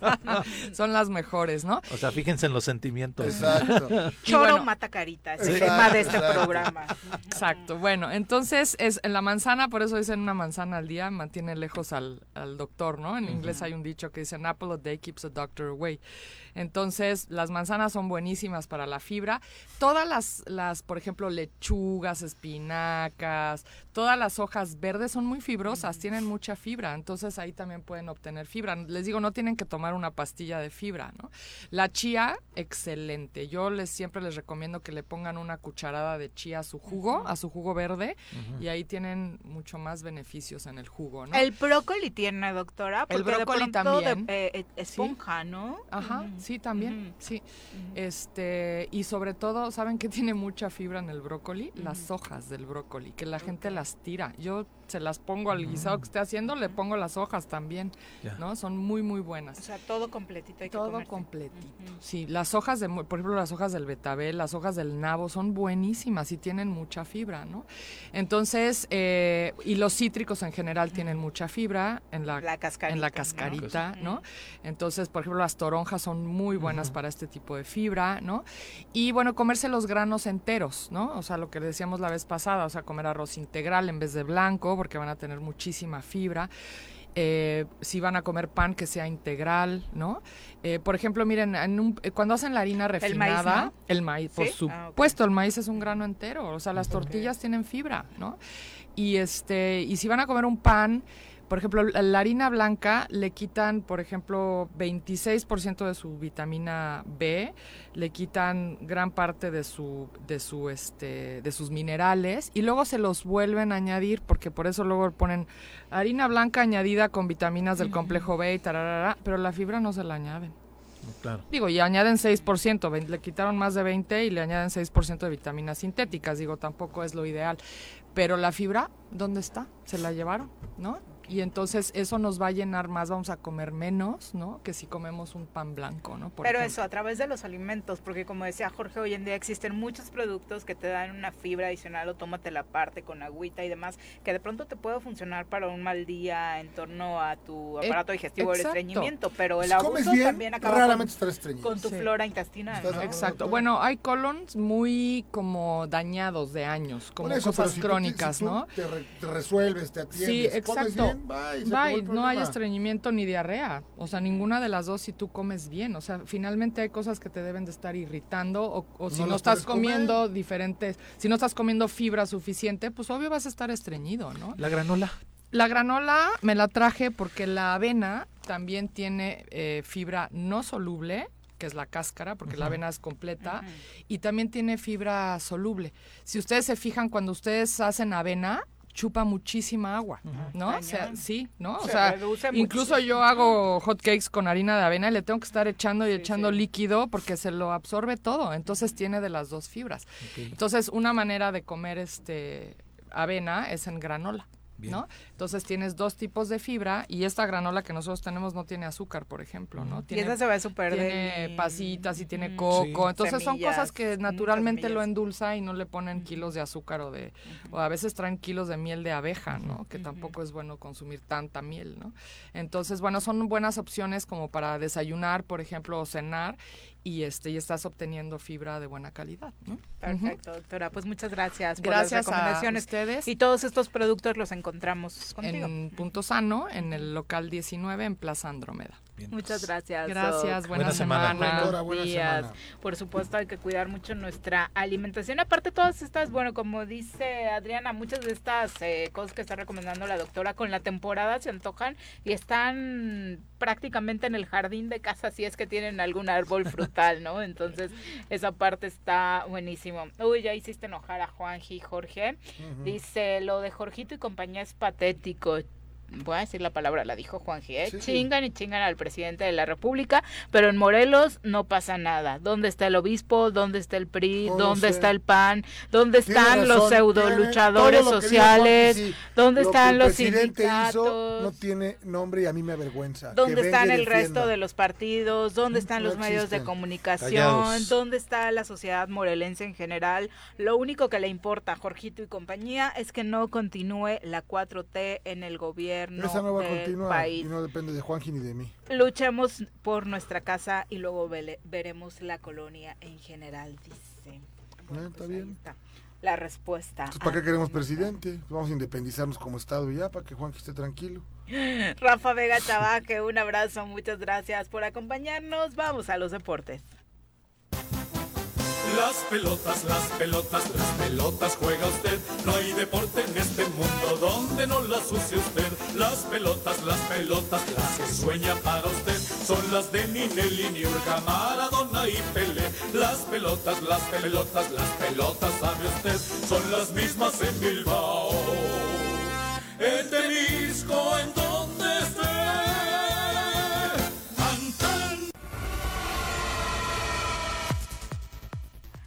Mi querido Bruno, ¿cómo te va? Muy buenos días. Hola, buenos días, Viri. Saludos también para Pepe y para Jorge. Gracias. Buenos días a todo el auditorio. Bueno, el Tri volvió a aburrir, Bruno. Sí, no, no es novedad con la selección mexicana que vuelve a, a aburrirnos a todos, además de que gana pues en los últimos minutos del partido, e, e incluso al final también pidiendo la hora contra Honduras, siendo la peor selección de la eliminatoria de la CONCACAF y en un partido pues bastante aburrido México consigue su victoria que lo pone un- pues ya prácticamente ha firmado su pase al Mundial de Qatar, que ese no habíamos eh, dicho que ese no era ningún problema, que México iba a estar en la Copa del Mundo, pero pues el desempeño de esta selección sigue siendo muy pobre todavía. Yo quiero, yo quiero hacer notar que en el partido contra Estados tiene mucho que no veía la selección, pero el partido contra Estados Unidos les veía al menos cierta garra a algunos jugadores, un poquito más de entrega, pero gringos, lo ¿no? de ayer, Viri, Sí, Bruno Auditorio fue espantoso, no podían hilar más de tres pases, se les veía una apatía increíble, este, no, no, no, yo no pude, no pude, o sea, me, me- no pude verlos. No, O sea, yo afortunadamente olvidé que ayer, o sea, a ese nivel, o sea, que a un aficionado al fútbol se nos olvide cuándo juega el Tri. La verdad, ayer al medio tiempo vi en medio de las redes sociales que ya estaba el partido y agradecí no haberlo visto para lo que estaban contando. ¿no? Terrible. Y luego la soberbia, que a mí es lo que más me molesta. Los jugadores hoy no aceptan una sola crítica, ni sus amigos los comentaristas exjugadores. Ayer lo que más leímos en redes sociales fue, ah, ya todos se creen directores técnicos, porque Oribe. critican y luego se pone a llorar, Oribe como siempre, pero bueno, la verdad es que el pan nuestro de cada día, ¿no? Sí, por los jugadores que no aceptan ningún, ninguna crítica desafortunadamente porque su desempeño ha sido muy muy malo. Eh, hay jugadores que creo que no, bueno, no merecen estar en la selección, que con sus equipos sí rinden a pesar de estar rodeado de otros jugadores eh, también importantes en sus equipos, pero aquí en esta selección mexicana creo que pueden jugar pues muchísimo mejor. Además, contra un Honduras, que es el rival más débil de toda la conferencia, no, ganó, no había ganado, un- bueno, no ha ganado, sigue sin ganar, y creo que va a terminar así, un solo partido, sin gente, porque el, el estadio fue multado y apenitas si le sacas el, el Que resultado. era lo más complicado de esas plazas, Bruno, pensar cómo te iba a tratar el público. Sí, era tanto como del estadio de Cuscatlán del Salvador y este del estadio de San Pedro Sula, el olímpico, pues es lo más hostil, siempre es la afición que se mete contigo y sobre todo cuando eres México que pues siempre te, te, te buscan ganar, te buscan eh, Hacer incomodar el resultado, pues ahora sin gente México termina sufriendo otra vez con una Honduras además con muchas bajas también, bastantes jugadores, eh, pues un par de, de futbolistas dieron de baja por COVID, otros lesionados, eh, con una Honduras muy endeble, México apenas y logra sacar esta victoria, que si no hubiera sacado este resultado, sí se le hubiera complicado matemáticamente un poquito, ligeramente más el Sí, porque Canadá ya está, o sea, empatamos en puntos con Estados Unidos, ¿no? Pero estamos en tercero por diferencia de goles. Se le hubiera complicado el día repechaje y con, con Costa Rica que que ganó el día de ayer y México pues hubiera hubiera tenido más complicada con, con Costa Rica hubiera estado obligado a ganarle al, al Salvador el próximo el próximo partido en el Estadio Azteca pero bueno con esta selección ya da miedo hasta jugar contra el Salvador y contra cualquiera que me diga de esos de CONCACAF Qué vergüenza, de verdad. O, sea, para el oso que estamos viendo, mejor convoca solo jugadores de la Liga MX y tal vez con la aspiración de ganarse un lugar en el tri para el Mundial, nos darían mejor espectáculo que esto que estamos viendo, ¿no? O sea, casos tan vergonzosos como el de Héctor Herrera, que lo vemos dar un partido espectacular en Champions y luego viene a vestir la playera del tri y dando pena. Sí, echando hueva. Es que sí, lleva un mes jugando muy bien en Europa, pero aquí en la selección las veces que ha venido nos ha quedado de ver muchísimo el caso de pues de, de, ese tridente que tanto queríamos ver juntos eh, arriba Lozano Corona y Jiménez que ninguno lo de Raúl Jiménez terrible no vi el partido pero vi el resumen desaparecido. Sí ni un, ni un disparo a gol lleva en 180 en los dos partidos que ha jugado no, no ha terminado salido de cambio pero ni un disparo a gol el Tecatito es muy ha sido muy impreciso Chucky se nota con, con mucha ansiedad de querer marcar el gol, a veces peca de individualista. Es, es una selección que pues que no trabaja como conjunto, le falta trabajo del entrenador, eh, le falta actitud a los jugadores, amor a la camiseta y pues que solamente han estado ahí porque son las, las vacas sagradas o los consentidos del entrenador que bueno habrá que esperar también si puede continuar porque pues el tema de salud es bastante delicado. Oye, y para finalizar, nos emocionamos con el pole position del checo, pero no alcanzamos Qué mala podio, suerte, ¿no? ¿eh? Qué mala suerte. No sé si nos puede explicar ahí lo que pasó en la carrera. No sé si sabes bien, Bruno. Sí, eh, bueno, termina el día La bandera amarilla. En la pole position eh, como líder, arranca como primero ahí el día, el día de ayer en la largada. Comienza muy bien el primer cuarto de la carrera y ya ahí decide entrar a pit a, cambiar sus neumáticos. No decide, se llama el equipo, ¿eh? eso lo decide el equipo, no el, piloto. Sí, y por qué no, pero me parece, avisa él porque trae un problema en el carro adelante, él avisa que tiene un problema que quiere entrar, entra y, el choque. y en la siguiente en la siguiente vuelta eh, Latifi tiene un accidente, todos aprovechan para cambiar los neumáticos porque hay bandera amarilla, baja la velocidad y es ahí cuando Checo pues ya no puede retomar la punta, retomar el primer lugar y pues desafortunadamente el piloto tapatío pues se queda en cuarto lugar, se queda fuera del podio y era una carrera puesta para que Checo pues consiguiera la victoria porque llevaba una buena ventaja sobre Charles, sobre el francés, el de Mónaco Charles Leclerc llevaba pues ya más de dos segundos en el primer cuarto de la carrera de, de líder y desafortunadamente pues Checo con Red Bull se queda sin podio. A lo que voy es de no haber de no haber habido el accidente, Checo Párez seguro tiene seguro, mínimo alcanza el podio, por supuesto, y pintaba para tener algo más, sobre todo en una carrera que le pegó un poquito en el orgullo, ¿no? Por las indirectas que le lanzaron en torno a la violencia en México. Ahora la pole no, deja de ser un logro, es primera vez que claro. en la pole número uno. La mejor carrera de su vida, eh, así, lo dijo Checo, aparte en el cumple de su mamá, etcétera, etcétera. Jorge, Bruno, ya nos vamos, muchas gracias. Gracias, Viri. Saludos, Pepe. Saludos. Saludos, Bruno. Saludos. Sí, sí, diputado, el señor Pérez. Que es el presidente de México. Jorge, gracias por acompañarnos. cualquier, cualquier, broma puede ocurrir. Buenos días, Pepe. Buenos, buenos días, días. Ya nos vamos. Que tengan excelente Adiós, semana. ¡Qué presidentote tienes! ¡Uy! ¡Se acabó! Pues así es esto. Esta fue la revista informativa más importante del centro del país. El Choro Matutino. Por lo pronto, El Choro Matutino. A bailar y a gozar, que el Choro Matutino se va a